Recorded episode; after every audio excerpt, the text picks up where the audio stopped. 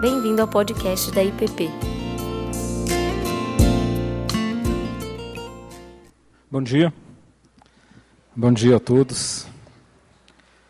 É...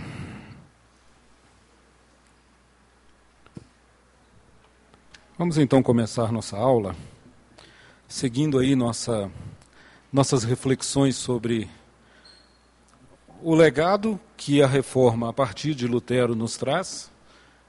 E obviamente que o nosso enfoque maior não é esse, o nosso enfoque maior é a palavra, reflexões sobre a palavra, é, tendo como pano de fundo esse evento que comemoramos esse ano, que é a reforma. Então eu queria, é, a nossa aula de hoje, eu a chamei de Que vos parece? É uma pergunta. Que vos parece? O texto é Lucas, capítulo 6. Então, no Evangelho de Lucas, capítulo 6. E eu queria ler só dois versículos, mas eu já advirto vocês, nós vamos ler muitos outros. É porque nessa primeira leitura eu queria trazer essa pergunta para vocês. Mas nós vamos estar passeando aqui no Evangelho de Lucas então, se você ficar com a sua Bíblia aberta por esse capítulo 6 e 5 de Lucas, nós vamos estar retomando isso. Mas vamos primeiro ler. Então, esses versículos. É Lucas 6, de 9 a 11. Diz assim a palavra de Deus. Então disse Jesus a eles: Que vos parece? É lícito no sábado fazer o bem ou o mal? Salvar a vida ou deixá-la perecer? E fitando todos ao redor, disse ao homem: Estende a mão. Ele assim o fez, e a mão lhe foi restaurada. Mas eles se encheram de furor e discutiam entre si quanto ao que fariam a Jesus. São três versículos que parecem um pouco desconectados se a gente não sabe a história inteira. Mas aí para trás, nos seus versículos, está a história. Eu estou tomando como pressuposto que é uma história muito conhecida. É, é, a história de um homem que tinha uma mão atrofiada, uma mão ressequida ou mirrada, como diz a, a palavra. Né? Ele tinha um defeito na mão. E ele vivia com essa mão escondida, ele tinha vergonha dessa mão, por uma série de motivos que nós vamos analisar daqui a pouco. E então Jesus começa agindo alguns elementos importantes para a nossa percepção aqui do que nós pretendemos falar. Mas Jesus começa agindo e era um sábado. Então, esse é o primeiro ponto: é um sábado. Jesus faz muita coisa no sábado. E tem uma razão para isso. Né? A segunda questão é que Jesus provoca as pessoas que estão presentes, assim como vocês estão aqui hoje, era uma reunião parecida com essa, numa sinagoga. Havia alguém falando e dão a oportunidade para Jesus falar, como é comum no ambiente judaico, as pessoas podem falar. Né? E Jesus começa então e pergunta: O que vos parece? E ele faz essa pergunta: É lícito no sábado fazer o bem ou o mal? Uh, e o outro elemento é esse homem que, diante de uma. Uh, diante de um problema que é explícito no seu ser, se sente o tempo inteiro, porque esse texto nos diz que esse homem ficava escondido nos cantos. Né? Ele não ficava no meio da sinagoga. E ele ficava com a sua mão escondida dentro da túnica. Então, é, há um defeito que precisa ser escondido. Essa é a retórica do texto. Né? E o terceiro elemento é esse versículo 11 que nos chama atenção para um eles ou seja, um sujeito oculto aqui nessa frase, mas que se você ler o texto para trás você vai saber de quem se trata, que se enchem de furor. Agora imaginem diante de uma cena dessa, um homem que carrega uma dor, um sofrimento, uma doença, que é alvo da graça redentora de Jesus, que o cura, e a reação de alguns que estão ali é raiva, é furor, é indignação. Então é sobre isso que eu queria conversar com vocês hoje. Esse que vos parece é a minha forma de abordar um dos solas da reforma, que é sola escritura, só as escrituras. No ano de 1517, ou seja, há 500 anos atrás, né, Lutero, ele, depois de estudar os salmos, de estudar Romanos, de estudar a palavra, de confrontar essa realidade com o que ele estava vendo na comunidade religiosa da época, que era a Igreja Católica, a única igreja cristã na época. Né? Olhando para essas coisas, Lutero, não se conformando com o que via, escreve as suas famosas 95 teses e afixa aquilo nas portas de Wittenberg. Né? A ideia era: eu proponho essas coisas para nós discutirmos, para a gente conversar, para a gente entender aonde é que nós saímos do caminho. Ocorre que a estrutura religiosa é tão pesada que ela de forma, no sentido de a, a linguagem que ela é escrita, de é, momentos culturais distintos que a sociedade vem trazendo durante os anos. E eu, hoje, no mundo da pós-modernidade, olho para essas coisas, às vezes nem entendo o que está escrito. Como é que eu posso escolher as escrituras? Como eu posso saber que isso é, é as escrituras ou é outra coisa? E eu queria propor, então, que a nossa reflexão hoje fosse é, a minha proposta, né? É que há uma chave para a leitura das Escrituras que é segura para que nós não desvirtuemos as Escrituras em outro tipo de coisa. No contexto do nosso texto, o problema é o que hoje modernamente nós chamamos de legalismo, farisaísmo. Né? Essa coisa de que eu vivo as Escrituras como se ela fosse um conjuntinho de regras, de podes e não podes, né? e que se eu seguir corretamente todos os podes, eu chego ao céu. Se eu não seguir, eu caminho na direção oposta.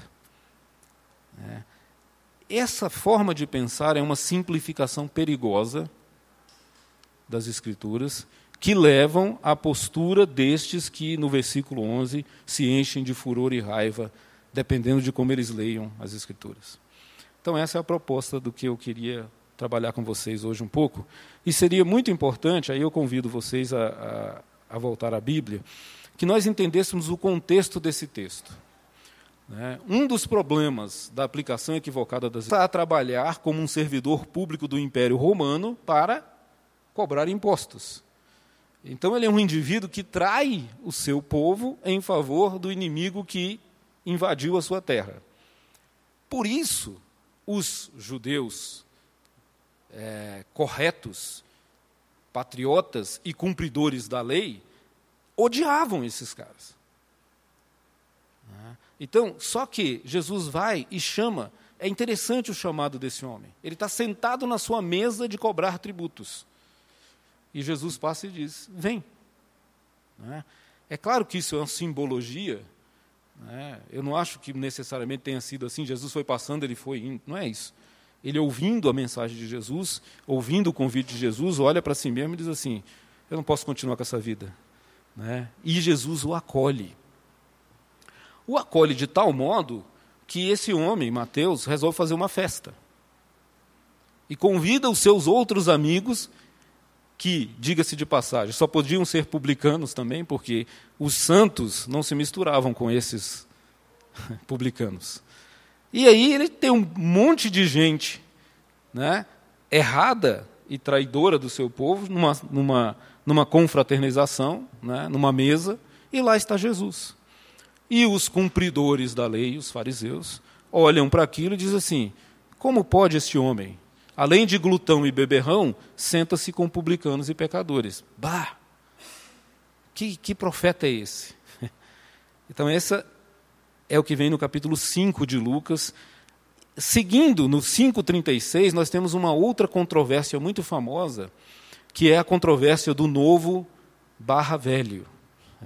É a controvérsia do não se coloca vinho novo em odres velhos nem se coloca um remendo de um pano novo num pano já muito desgastado. Por quê? Porque o velho não comporta, o velho não, não segura o novo. Então os odres vão estourar e o pano vai se rasgar.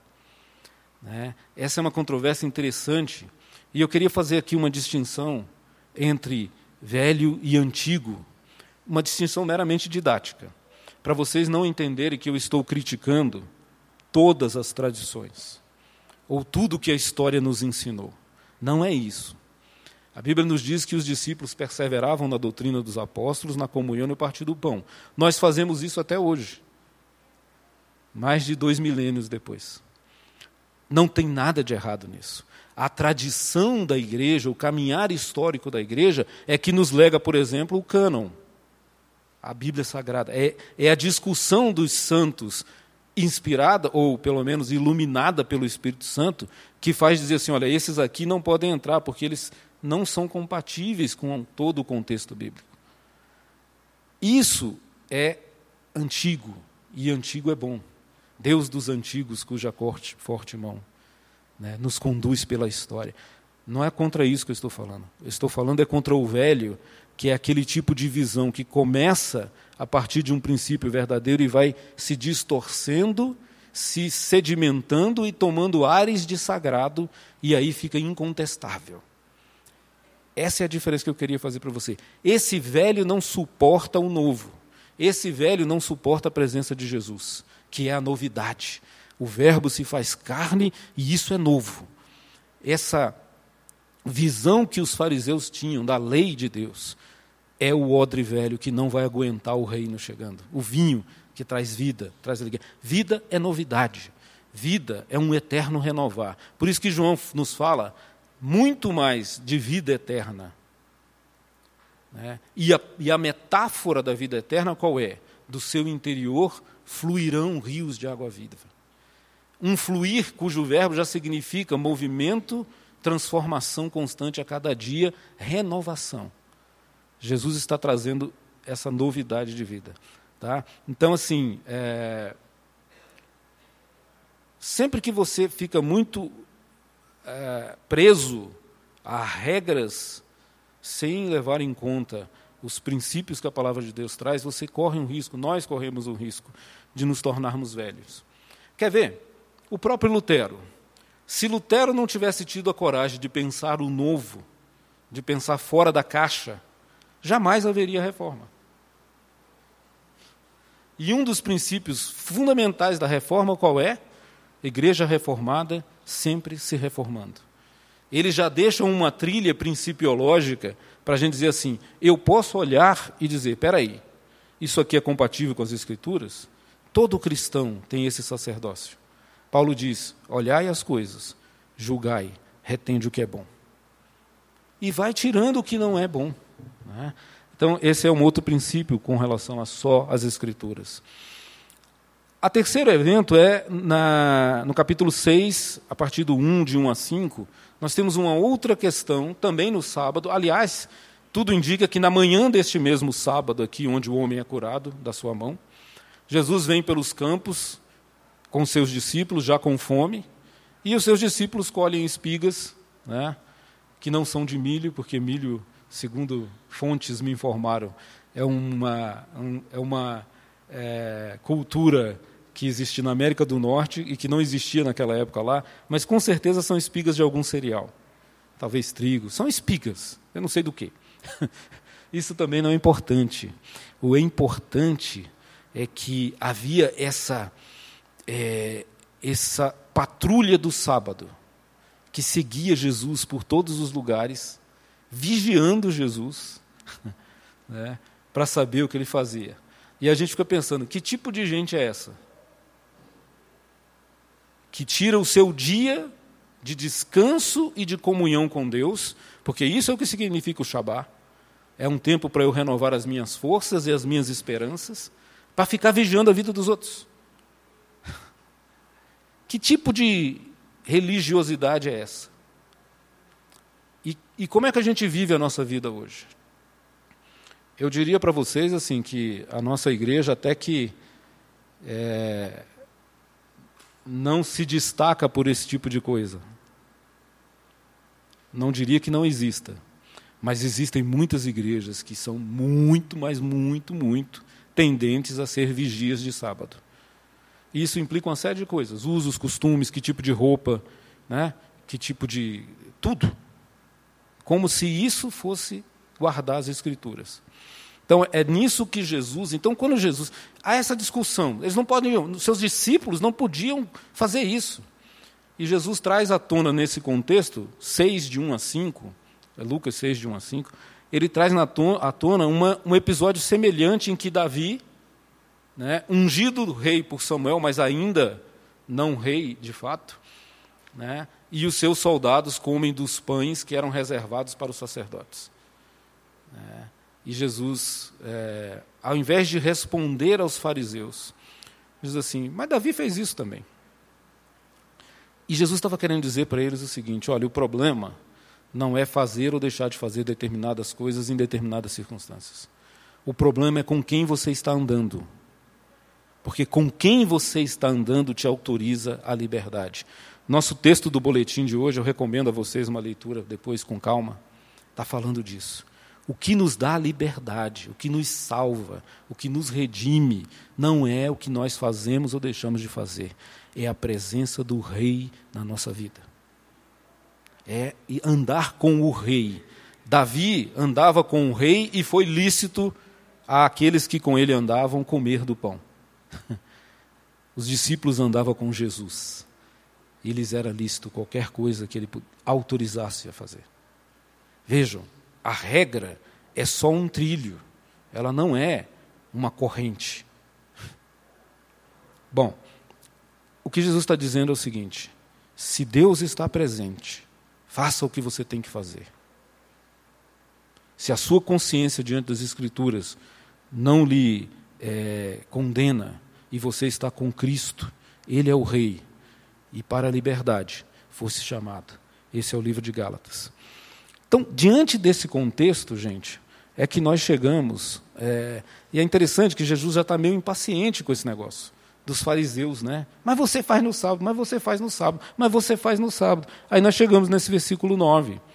Então Jesus, depois de ouvir tanta coisa sobre sábado, sábado, sábado, sábado, não pode, não pode, e ele faz no sábado mesmo. Se você olhar as narrativas de muitos dos milagres de Jesus, vão ser feitos no sábado. Aquele milagre do homem que ficou 38 anos paralítico ao lado de um poço, na esperança de ser curado pelo mover das águas. Foi num sábado. Né? Sempre é num sábado. E é, Jesus, então, com essa coisa, né, sábado, sábado, sábado, sábado, ele levanta e diz assim: então tá, que vos parece? É lícito no sábado fazer o bem ou o mal, salvar a vida ou deixá-la aparecer? e fitando todos ao redor, disse ao homem: estende a mão, e fez o milagre. Né? Se vocês lerem o resto para trás dessa narrativa, vocês vão dizer que ele já tinha perguntado. Né? Vem cá, se o teu animal cair num poço num sábado, você não vai lá livrá-lo? E aí, vocês estão querendo dizer o quê? E aqueles homens, tão cumpridores do sábado, diante das perguntas de Jesus, se calam. Porque eles sabem a resposta mas eles não querem dar a resposta certa. Eles sabem que o que a lei diz, guardarás o sábado, não tem nada a ver com isso aqui. Guardar o sábado é guardar no coração a realidade de que ouve, ó Israel, o Senhor teu Deus é o único Deus, só a Ele prestarás cultos e adorará. E guardar isso é guardar o sábado. É olhar e dizer, eu preciso de um tempo separado para Ele. É olhar e dizer, Yahvé é provedor e eu não preciso me matar de trabalhar sem cessar, porque Ele não vai deixar faltar o alimento na minha mesa. São esses ídolos que nos levam a descumprir o sábado, o Shabá. Não tem nada a ver com salvar ou fazer um milagre para curar um homem ou outro. Na história do homem da, da, da maca, qual era o problema? Jesus vai lá e cura o homem e diz: toma o teu leito e anda. O que, que os fariseus veem? Olha que história absurda. Essas histórias são absurdas, essa aqui é a mesma coisa. É. Um homem que passa a vida inteira com um problema sério que o impede, inclusive para os mais puristas, impediria-o de entrar na, na, sinagoga ou no templo, porque no templo só entram os perfeitos. Isso é uma distorção de Levítico na cabeça dos fariseus. Né? Mas é, Jesus vem e resolve esse problema, e aquele homem fica feliz. Jesus resolve o problema do homem que estava na maca durante 38 anos, e aquele homem fica deslumbrado, e Jesus diz: pega o teu leito e vai embora. E quando aquele homem está andando carregando o leito, o que, que os fariseus veem? Eles não veem um homem que foi curado milagrosamente pela graça e pelo amor de Deus. Eles veem um homem que descumpriu a lei do sábado. Como que você carrega a maca no sábado? Mas só o fato dele carregar a maca já é o acontecimento. E aí a gente pergunta: onde é que está a nossa cabeça quando a gente vive assim? É, então eu queria assim propor mais uma reflexão que é me parece que isso tem a ver com uh, o tipo de narrativa da criação que a gente costuma ter em mente. Basicamente é o seguinte: ou você lê as Escrituras a partir de Gênesis 1, 1 e constrói a sua teologia para a vida a partir disso, até Apocalipse 20, 2 e o seu último versículo, né? ou você começa a sua teologia a partir de Gênesis 3, que é a queda. O que Jesus está confrontando os fariseus é dizer para eles assim: o problema é que vocês estão tendo uma percepção errada de quem é Deus, de como ele criou e por que ele criou as pessoas. Na narrativa dos fariseus, então vou fazer aqui um quadro comparativo entre fariseus e Jesus. Na narrativa dos fariseus, parece que eles vão ler primeiro Gênesis 3, no dia em que o homem cai, o homem pecou. E aí Deus vem e diz: olha, a consequência disso é sair do paraíso, é assumir as consequências do pecado durante a história. Né? Então agora vai ser com dor que você vai trabalhar, com suor, e etc, etc, etc. Tal.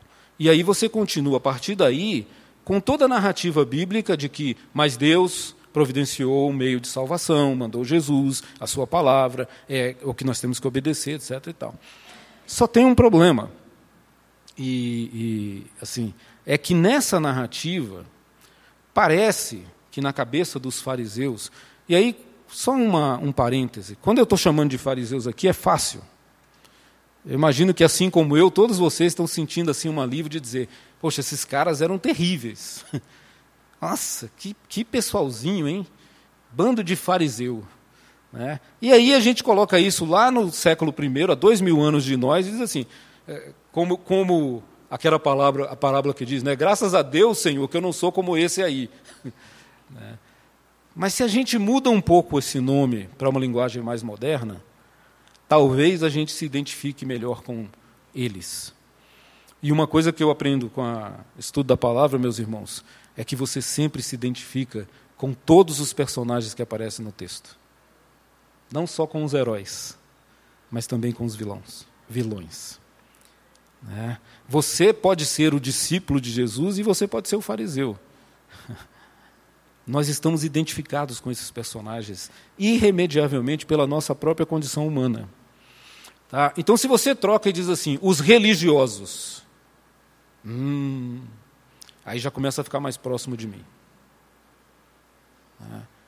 Se você tira fariseu e diz assim, os cumpridores de, das regras, os certinhos, os nice guys, aqueles que fazem tudo certo, os santos, aí a gente começa a olhar e fala assim, Ih, de vez em quando eu estou nessa. Será que eu estou nessa? Pelo menos cabe essa pergunta. Né? Então, na cabeça do religioso, na cabeça do cumpridor de regras, né, a história da criação seria mais ou menos assim: a Trindade, uma história de antes do tempo existir. Né? A Trindade, Deus Pai, Filho e Espírito Santo, Deus único, mas trino, se reúne e diz assim: vamos criar. Criar é um ato de amor e de misericórdia, vamos fazer isso. E aí o pai fala com as outras duas pessoas e diz assim: Mas o que é que nós vamos criar? Hum, tem uma ideia. Vamos criar uma regra, uma lei perfeita. Vamos criar regras. Regras para fazer tudo acontecer corretamente. Né? E eles criam, e aí apresenta-se aquela criação e eles olham e dizem: Mas isso é muito bom. Nossa, essas regras são maravilhosas, são perfeitas. Ah, legal. Então tá. Cinco minutos depois, eles dizem assim: O que, é que nós vamos fazer com isso? E aí alguém tem a ideia e fala assim: Faz o seguinte, cria o ser humano para cumprir essas regras. É. E aí o ser humano não vai cumprir, vai pecar, vai morrer, nós vamos ter que salvar, etc. E tal. Essa é uma perspectiva que começa no capítulo 3 de Gênesis. Mas graças a Deus, a nossa Bíblia começa no capítulo 1. E a perspectiva de narrativa de criação de Jesus não é assim. A narrativa de criação de Jesus diz assim: Deus venceu o caos do, do abismo, das muitas águas, que na Bíblia, no Velho Testamento, sempre significam sofrimento, dor, tumulto, confusão. É, isso são as águas. é. E o Espírito de Deus paira sobre as águas e Deus diz: vamos criar. Haja luz, haja vida. E no fim desse processo, né, ele diz assim: façamos o homem a nossa imagem e semelhança. Tudo isso acontece antes da queda, meus irmãos. E nós precisamos aprender a voltar o nosso olhar para as Escrituras para esse momento. Porque quando Deus termina essa obra, Ele olha e diz: é bom. E quando Ele termina o ser humano, Ele diz: é muito bom. Então você, como criado, como ser humano, homem e mulher, porque é assim que Deus nos classifica, como homem e mulher, vocês são obra muito boa da mão do Criador. É por isso que Jesus reconstrói uma mão defeituosa.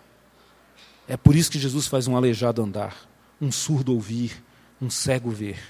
Ele está reconstruindo a humanidade que o pecado roubou de nós, ou diminuiu em nós. Essa é a narrativa de Jesus. Por isso é que ele diz o seguinte, e prestem atenção na frase: não é o homem que foi feito para o sábado, mas é o sábado que foi feito para o homem. Não é a lei, desculpe, não é o homem que foi feito para cumprir a lei, mas é a lei que foi feita para cuidar do homem. Isso é que é só as Escrituras. Saber que a palavra de Deus cuida de mim. A palavra de Deus é um ato de graça. A lei de Deus é graça. Não é uma obrigação que eu tenho que cumprir, senão eu vou para o inferno. Não é. O que nos tira de inferno é Jesus Cristo morto na cruz, é graça. Não é o que eu faço. Eu não vou dar conta. Né? Então, essa é a ideia. Eu queria propor que viva com o princípio de solas escrituras, mas viva isso pela perspectiva, desculpe, pela perspectiva correta. E a perspectiva correta é: não leia a Bíblia procurando regrinhas de pode e não pode. Leia a Bíblia procurando o caráter de Deus que elas revelam. O que a Bíblia revela é um caráter. Deus é confiável, Deus é fiel, Deus é bom, Deus é misericordioso, Deus provê, Deus guarda, Deus alimenta, Deus cura. Olhai os lírios do campo, olhai as aves do céu. Não tenha medo, não andeis ansiosos, não temas. É isso que é viver pelas Escrituras, meus irmãos. Quer ver? Se você segue, eu estou chegando, eu fui para o Gênesis, mas olha o Êxodo.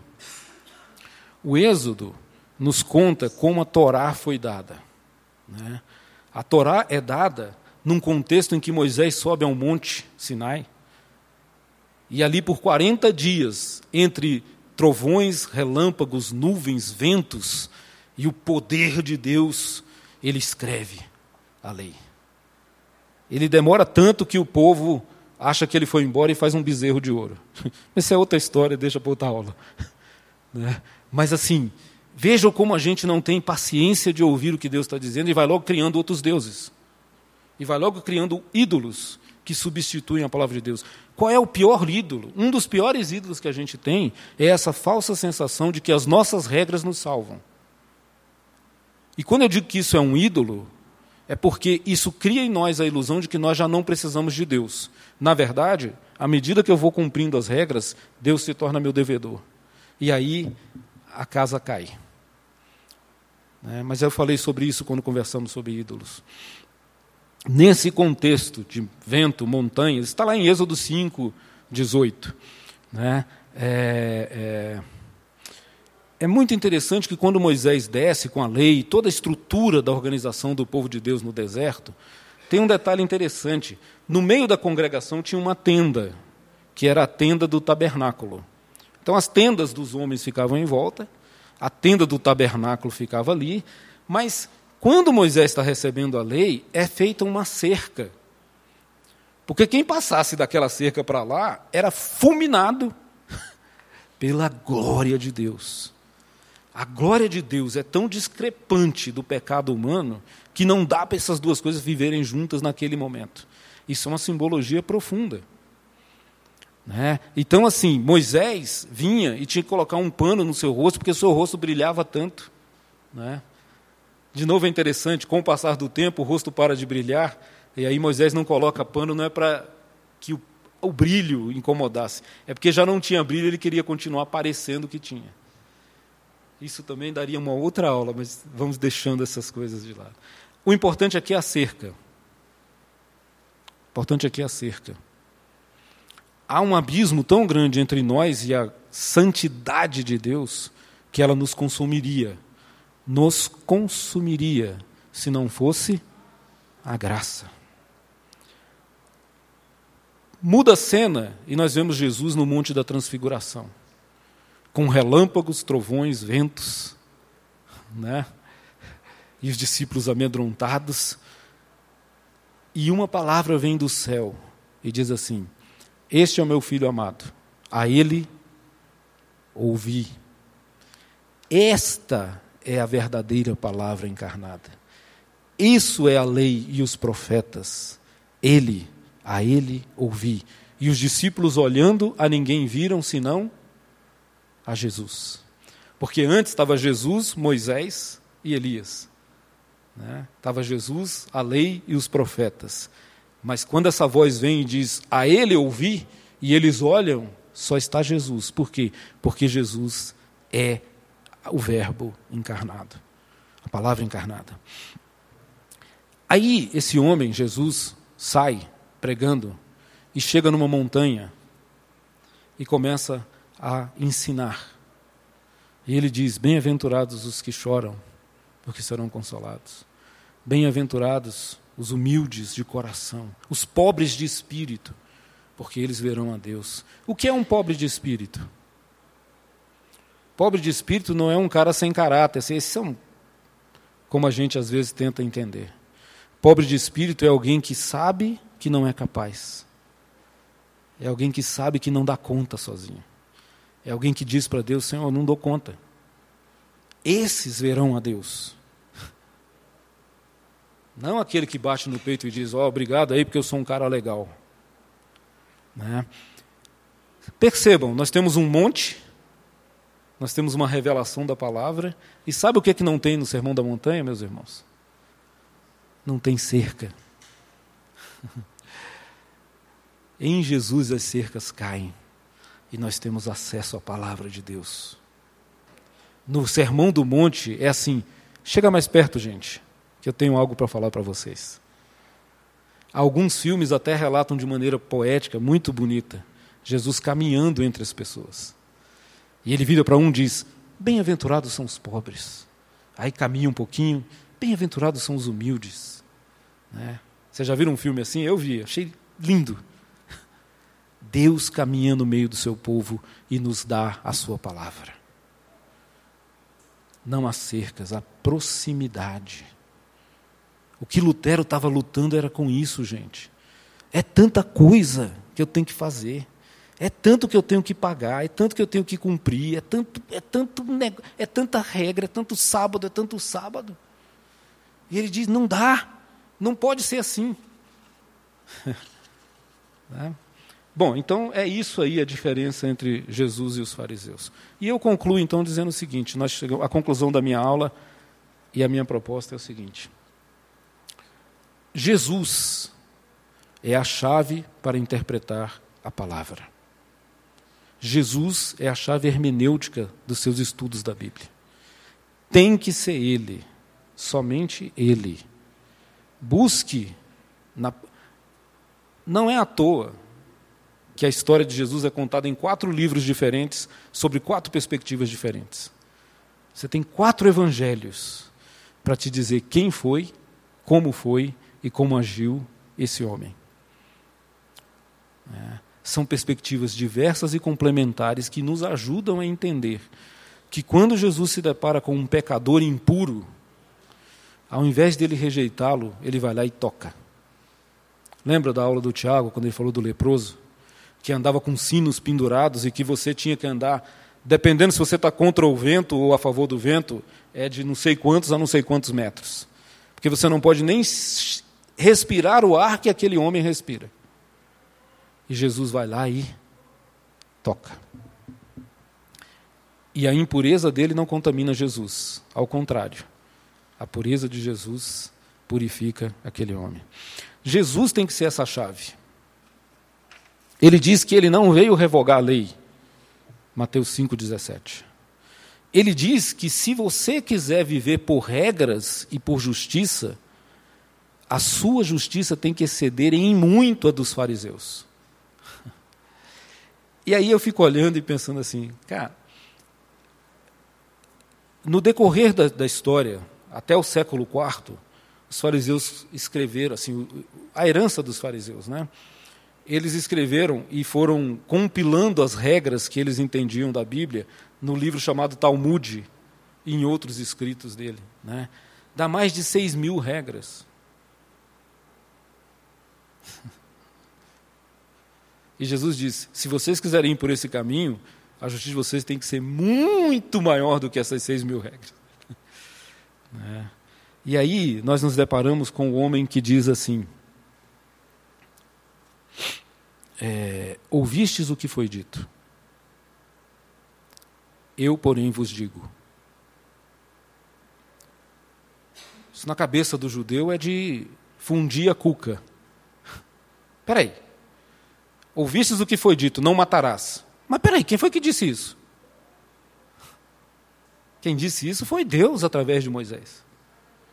Quem é esse homem que acha que pode chegar aqui e dizer, eu, porém, vos digo? Quem é que pode fazer isso? Um princípio básico, meus irmãos. Só Deus.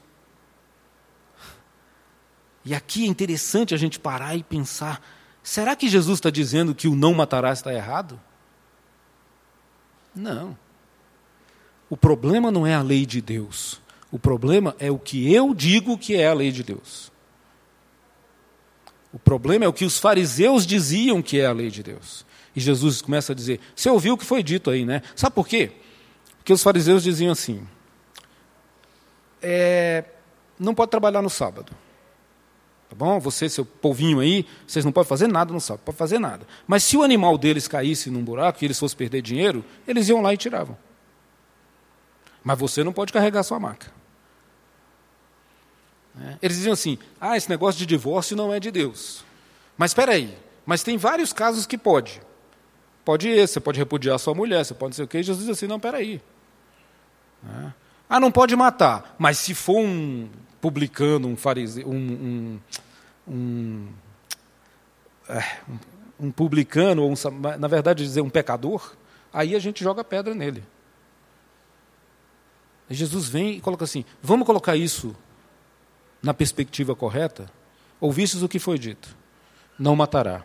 Eu, porém, vos digo: se você se recusar a se relacionar com seu irmão, se você lhe negar perdão, presença, atenção, você está matando ele. excede muito a justiça dos fariseus. É outro nível. Não adulterarás. Em verdade, eu vos digo que se você olhar para a mulher do seu vizinho com esse tipo de olhar, já era. Então Jesus não veio para revogar nada, ele veio para aprofundar isso. Mas é com graça e com liberdade. Essa é a questão. Só Deus pode fazer isso. Então Jesus é Deus entre nós. Emanuel. E mais, João faz todo um trabalho teológico para compreender que ele é essa palavra que gera e sustenta a vida. Né? Aí a questão, e eu queria concluir com isso, é assim, pô, mas você está falando aí que é uma chave, mas como é que eu faço? Sabe como é que você faz, meu irmão? Você faz caso a caso, dia a dia, encontro a encontro. Não rotule as pessoas. Não diga esse é publicano, esse é pecador. Encontre-se com ela, conheça, se comprometa com ela e aí diga: meu irmão, esse teu caminho está indo mal. Deus tem algo melhor para você. Vocês percebem como é diferente isso? E mais, diga assim: olha o que ele fez na minha vida. olha para mim, se é que você tem coragem de fazer isso. Se é que eu tenho coragem de fazer isso. Se é que nós temos coragem de fazer isso. Se você tem, e eu digo mais, devemos ter, porque Jesus tem mudado a nossa vida. Então não estou dizendo aqui para você ficar com vergonha e, ah, eu sou pecador. Não. Muita coisa Deus muda, muita coisa Deus melhora. Paulo diz: olhem para mim, enquanto eu for imitador de Cristo, me imitem. É assim.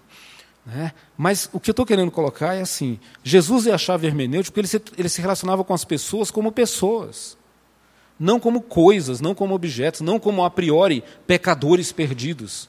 Jesus olhava para as pessoas como rebanho sem pastor, ovelhas sem pastor. É outra visão. Quando das, das 100 ovelhas uma se perde e vai pelo caminho errado e teima e sai do, né, sai do aprisco, faz tudo errado, o pastor não diz assim: ah, problema dela. Quem mandou? Eu dei a regra. Se ela tivesse aqui, não tinha problema. Não o pastor olha se as outras estão bem e vai atrás. Essa é a chave hermenêutica para lidar com as Escrituras. Eu aplico as Escrituras como Jesus aplica. Né? O princípio, e aí tem dois eventos interessantes, é o de Ezequiel e de João no Apocalipse. Interessante que, separados por sei lá quantos séculos de história, os dois recebem o mesmo comando de Deus. Sabe qual é? Ezequiel vê um rolo das Escrituras numa visão. E Deus diz para ele assim: coma esse livro. Passa-se os anos, João lá no Apocalipse, na ilha de Pátimos, com uma visão maravilhosa. E aí um anjo, esse anjo é tremendo. Esse anjo tem um pé no, no mar, outro pé na terra, e, e a presença dele enche toda a terra. E ele diz para João: Está vendo esse livrinho aí? come. E nos dois casos, era doce na boca e amargo no estômago. Ou seja, é uma palavra que consola, mas que também exorta e adverte. É lindo, é, a Bíblia é linda, né? As metáforas, as imagens. Sabe o que está acontecendo, gente? A metáfora aqui é o seguinte: quando você come um alimento que você mastiga e que ele cai no seu estômago e que é feito todo o processo de digestão biológica, sabe o que acontece? Aquela comida se torna você. Ela nutre, ela dá energia e, e ela se incorpora ao que você é. Essa é a metáfora. Coma isso, faça que você seja as escrituras vivas de Deus sobre a terra. Viva isso. Esse é o conselho. É, eu queria contar para vocês duas histórias do que eu tenho chamado de o princípio dos garçons. e aí eu encerro. É, o, o, professor Rick Watts me contou certa vez, numa conversa que a gente estava tendo, ele disse assim: Olha, eu tenho um amigo aqui em Vancouver que ele é dono de uma rede de restaurantes. E os garçons que trabalham para ele reclamam para ele que o pior dia da semana é o domingo na hora do almoço. E aí ele falou assim, eu perguntei, mas por quê? Sabe por quê? Esse é o dia que o povo das igrejas sai para almoçar fora. E aí ele diz o seguinte, os garçons dizem, são as pessoas mais arrogantes, mais impacientes e que dão as piores gorjetas. E que acham que tem o um rei na barriga. o princípio de aplicação da palavra é o seguinte: Deus criou todas as coisas e criou o homem à sua imagem e semelhança. Esse é o ser mais digno que existe sobre a face da terra, o ser humano. Se você não conseguir tratar o ser humano com a dignidade que ele tem e disser que ama a Deus, você está mentindo. Não vale falar, gente. Tem que agir, tem que servir. Né? Essa história me lembrou uma outra história. Alguns anos atrás, meus filhos ainda pequenos, a gente foi almoçar num restaurante da cidade, curiosamente depois de uma escola dominical, e estava lotado, cheio de gente. E no domingo, os patrões que não estão nem aí para o ser humano colocam menos gente para trabalhar porque é mais caro. E tinha uma garçonete nos servindo que ela estava desesperada, ela tinha, sei lá, 15 mesas. Então demorou, foi chato, os meninos com fome.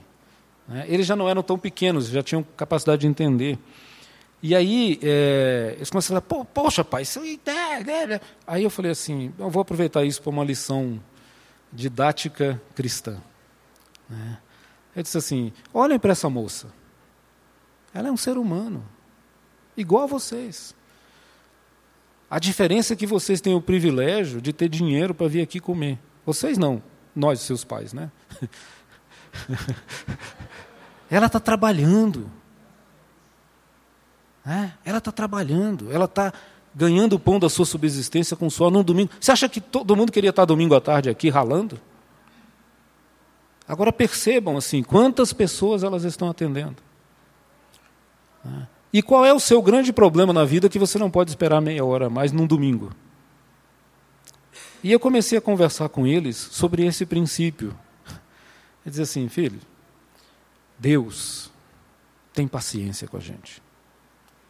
E nos dá não aquilo que nós merecemos, mas aquilo que nós precisamos. O que essa moça está precisando hoje é de compreensão. Paciência. O mundo não vai acabar.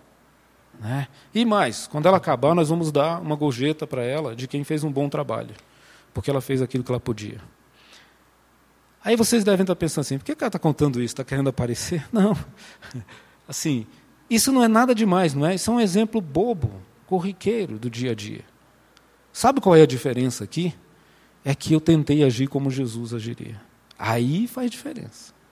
Aí aquilo que é pequeno se torna um grande ato, porque eu estou dizendo para aquela moça: você é a imagem e semelhança de Deus tanto quanto eu sou. E as Escrituras me ensinam que a chave para cumprir a Bíblia é lavar os pés e servir uns aos outros. É exatamente isso que está escrito no texto do pastor Ricardo hoje.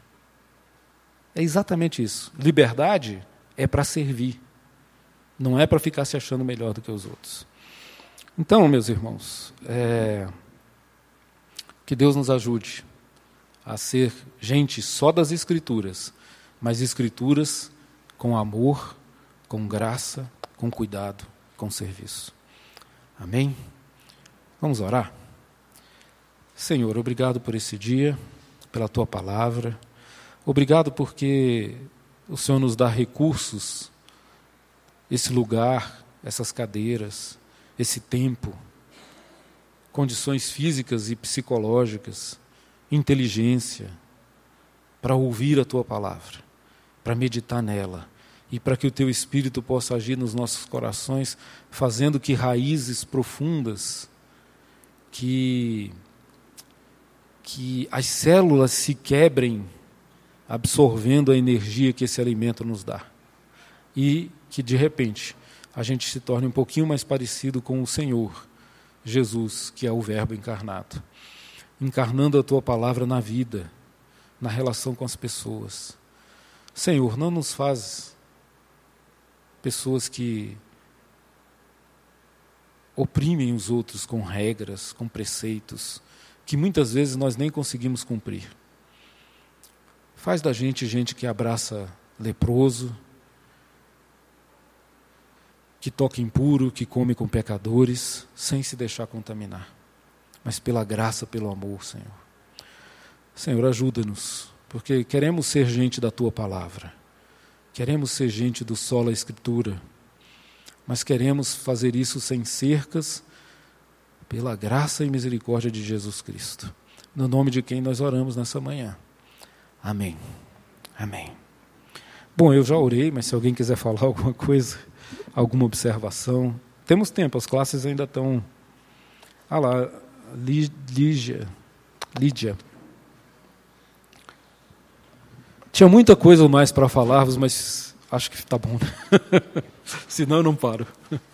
Bom dia. Bom dia. É o seguinte, eu estava lendo, tá, tá dando para ouvir, né? Eu estava lendo esses dias o livro de Romanos Sim. e aí essa essa sua fala, essa sua pregação me lembrou é, que em Romanos eles têm muita, Paulo fala muito de lei, né? De como é que a gente vive pela lei, como a lei uhum. influencia o pecado, onde que entra a graça. Uhum. E aí eu estava lembrando que foi um texto que eu sempre li é, da perspectiva de uma cristã, então sempre li me colocando como cumpridora da lei ou como uma pessoa que busca cumprir a lei, uhum. mas em Romanos 5 fala que é, antes da lei já existia pecado e para quem não segue a lei, eles não veem uhum. o pecado ou não tem pecado, não, não lembro direito os termos, mas fala uma coisa assim, é, como nós, como cristãos religiosos, é, podemos olhar para esse texto no dia de hoje e como nós, porque para mim é, os fariseus eles têm dois papel, papéis aí, né? Uhum. É o papel deles em relação a outros judeus da época uhum. ou como se fossem os religiosos em relação a outros cristãos, uhum. mas também em relação a outras pessoas, né, que não se subordinam a essa lei. Como é que como é que a gente lida com isso? Como é que a gente lida com o fato de que essas pessoas não se subordinam a essa lei? Como é que como é que a gente como fariseus uhum olha para o pecado delas uhum. nesse sentido. Uhum. É, é eu, eu, se bem entendo o que você está colocando, assim, nós dividimos essas categorias, na minha concepção, de maneira equivocada. Porque o padrão é de antes de, de Gênesis 3. O padrão é de Gênesis 1. Deus criou o ser humano à sua imagem e semelhança. E o ser humano será a imagem e semelhança de Deus, assim como a água. Uma água de esgoto ou uma água de uma piscina sem tratamento, verde, né, continua sendo água. Ela só está impura. Mas há um tratamento para ela que ela pode voltar a ficar pura. Né? O cloro que a gente joga na piscina, ou o tratamento que é feito nas centrais da CAESB, e, e fazem com que a água se torne novamente pura, é o processo de Jesus Cristo morrendo na cruz para nos purificar do pecado. Agora, se alguém não tem Cristo e ainda assim eu sou cristão, a minha atitude para com ele é tratá-lo como um ser humano, porque essencialmente ele é. Isso vai ter implicações profundas na nossa religiosidade. Quer, quer ver? No primeiro século, os cristãos caíram na graça de todo o povo. É isso que diz o texto de Atos. Perseveravam na doutrina dos apóstolos, na comunhão, no partir do pão, tinham uma vida religiosa, não é? e caíam na simpatia de todo o povo. Por que vocês acham que ele caiu na simpatia de todo o povo? É eu queria propor para vocês. Não era porque eles liam a palavra ou participavam da ceia. É porque eles serviam o povo. Né? Quando havia uma peste na cidade, e havia, os cristãos, todo mundo fugia e deixava os doentes para trás, inclusive os parentes. Isso não sou eu que estou dizendo, tem um livro do de um sociólogo chamado Rodney Starks, que é Os Princípios do Cristianismo. Inclusive, esse camarada não é cristão. Esse é um livro excelente, né? É, que conta essas histórias. E depois ele conclui assim: o cristianismo humanizou a história. E ele não é cristão, pelo menos ele diz que não é. Não sei quanto tempo ele vai resistir a isso, né? vamos ver. Mas, é... e assim, os cristãos ficavam e essa semana passada, conversando com o Rubem, ele falou um negócio que eu achei muito interessante. A gente conversando sobre isso, ele disse assim: Caio, você sabe pelo que os cristãos oravam? Quando eles iam cuidar dos doentes de peste?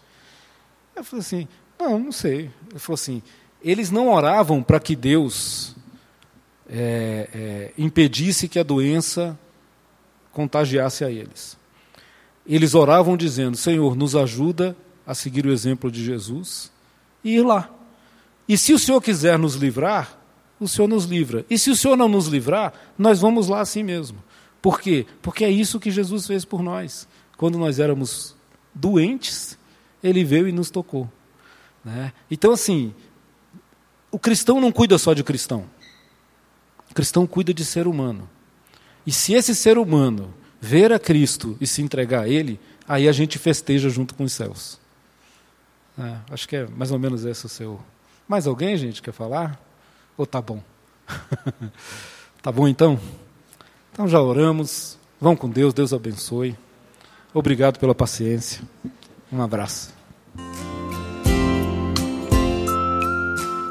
Você acabou de ouvir o podcast da IPP. Para saber mais, acesse nossa página em www.ippdf.com.br.